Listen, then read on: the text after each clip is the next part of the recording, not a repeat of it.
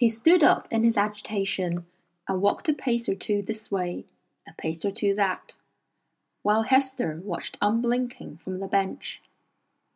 Grumman's eyes were half closed. His daemon sat on his knee, watching Lee warily. Do you want money? Grumman said after a few moments. I can get you some gold. That's not hard to do. Damn, I didn't come here for gold, said Lee hotly. I came here. I came here to see if you were alive, like I thought you were. Well, my curiosity's kind of satisfied on that point. I'm glad to hear it. And there's another angle to this thing, too, Lee added, and told Grumman of the Witch Council at Lake Enara and the resolution the witches had sworn to. You see, he finished, that little girl Lyra, well, she is the reason I set out to help the witches in the first place. You say you brought me here with that Navajo ring. Maybe that's so, maybe it ain't. What I know is, I came here because I thought I'd be helping Lyra. I never seen a child like that. If I had a daughter of my own, I hope she'd be half as strong and brave and good. Now I heard you know of some object, I didn't know what it might be. That confers a protection on anyone who holds it. And from what do you say, I think it must be the subtle knife. So this is my prize for taking you into the other world, Dr. Grumman. Not gold, but the subtle knife. And I don't want it for myself. I want it for Lyra. You have to swear you'll get her under protection of that object, and then I'll take you wherever you want to go. The shaman listened closely and said, Very well, Mr. Scoresby. I swear. Do you trust my oath? What will you swear by? Name anything you like. Lee thought, and then said, Swear by whatever it was made you turn down the love of the witch. I guess that's the most important thing you know. Grumman's eyes widened, and he said, You guess well, Mr. Scoresby. I'll gladly swear by that. I give you my word that I'll make certain the child Lyra Belacqua is under the protection of the subtle knife. But I warn you, the bearer of that knife has his own task to do, and it may be that his doing will put her into even greater danger. Lee nodded soberly. Maybe so, he said. But whatever little chance of safety there is, I want her to have it. You have my word. And now I must go into the new world, and you must take me. And the wind? You ain't been too sick to observe the weather, I guess. Leave the wind to me. Lee nodded. He sat on the bench again and ran his fingers over and over the turquoise ring while Grumman gathered the few goods he needed into a deerskin bag. And then the two of them went back down the forest track to the village. The headman spoke at some length. More and more of the villagers came out to touch Grumman's hand, to mutter a few words, and to receive what looked like a blessing in return. Lee, meanwhile, was looking at the weather. The sky was clear to the south, and the fresh scented breeze was just lifting twigs and stirring the pine tops.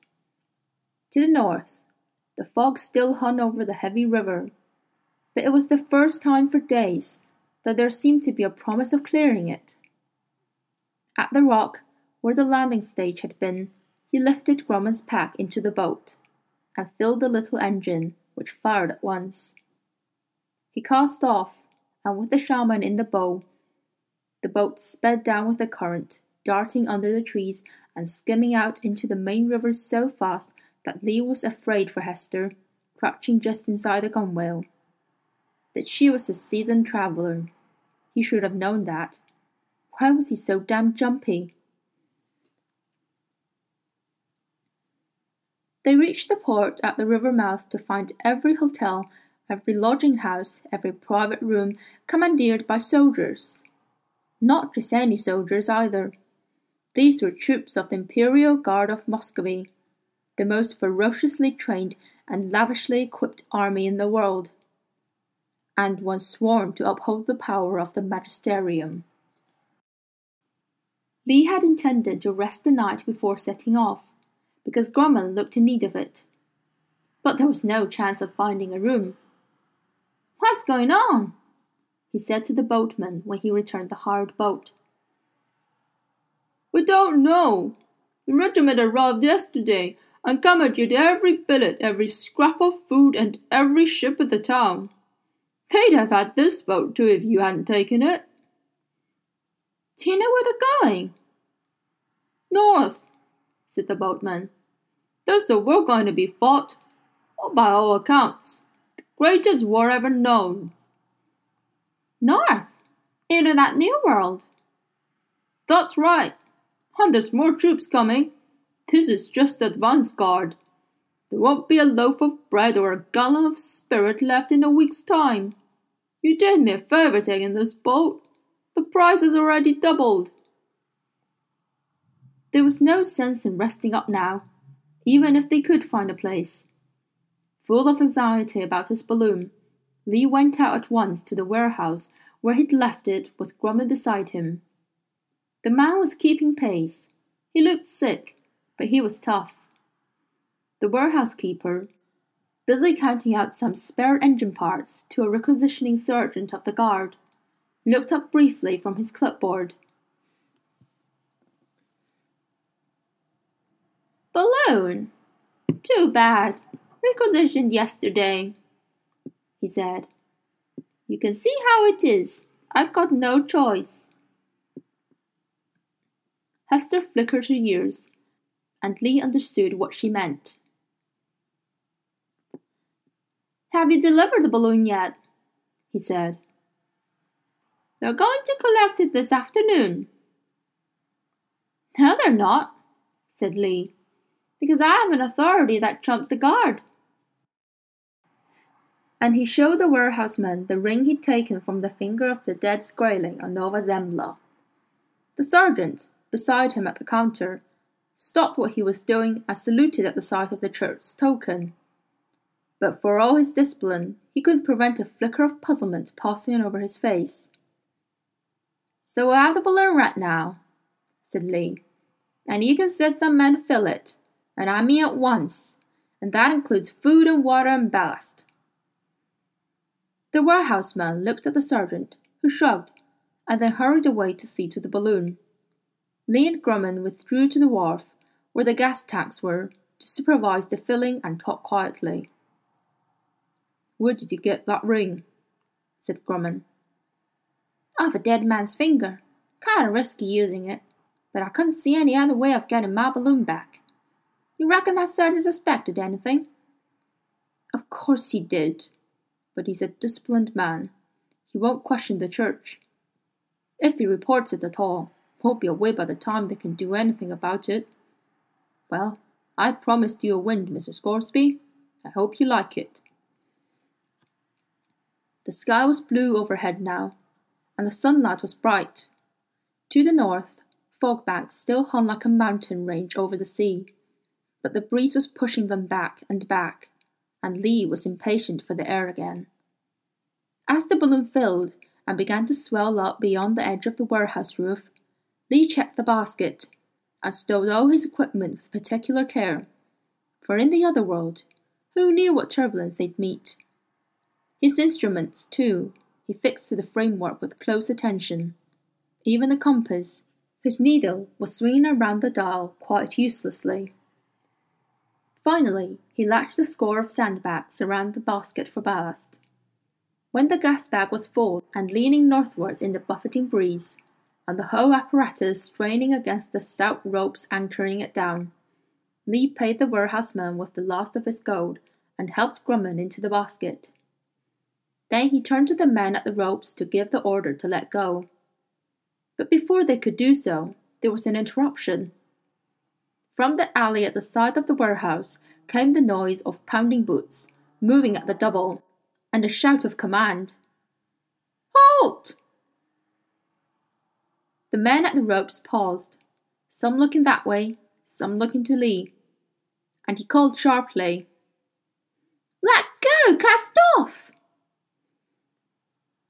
Two of the men obeyed, and the balloon lurched up, but the other two had their attention on the soldiers, who were moving at a double around the corner of the building. Those two men still held their ropes fast around the bollards, and the balloon lurched sickeningly sideways. Lee grabbed at the suspension ring. Grumman was holding it too, and the Stayman had her cloth tight around it.